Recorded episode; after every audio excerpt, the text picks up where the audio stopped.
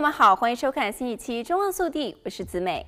冬天来临，像毛衣、外套、手套和围巾等御寒衣物，可能要准备从衣橱里拿出来了。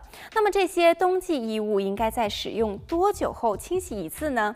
根据《赫芬顿邮报》的报道，英国的一项民调显示，百分之三十八的人清洗外套的频率是一年一次或者更少，百分之二十八的人清洗围巾的频率也是一年一次或者更少，还有百分之二十五的人清洗手套的频率也是如此。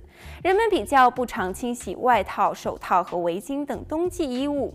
事实上，经由衣物感染疾病的病例也确实不多。尽管有这样的可能性，但是概率很低。这是因为病毒和细菌不会在储物柜内存活几个月的时间。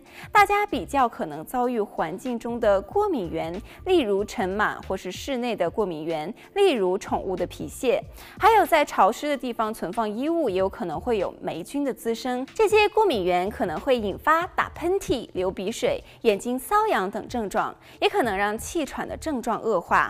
它们可能会在储存的衣物上形成一层薄膜，所以冬季衣物也是需要清洗的。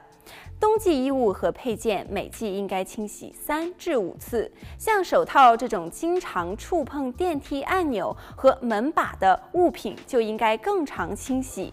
手套的清洗频率取决于每个人的使用程度。如果常常搭乘地铁、巴士、按电梯按钮，并且开了很多次门，就应该更常清洗，至少每个星期洗一次。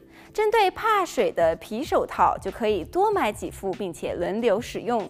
这样，没有在使用的皮手套就有足够的时间让其接触到的病毒微粒消散。如果发现有人因为打喷嚏等情况，在自己的衣物上留下了一些分泌物，也应当尽快的清洗。此外，戴口罩依然是避免自己感染的最好方法。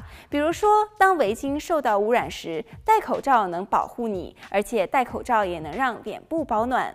此外，人们在吃热狗等食物时，都可能会不小心将调味料蹭在身上，此时就应当立刻清洗，否则就会很难洗净。未洗净的调味料残余就会留在衣服上，滋生细菌。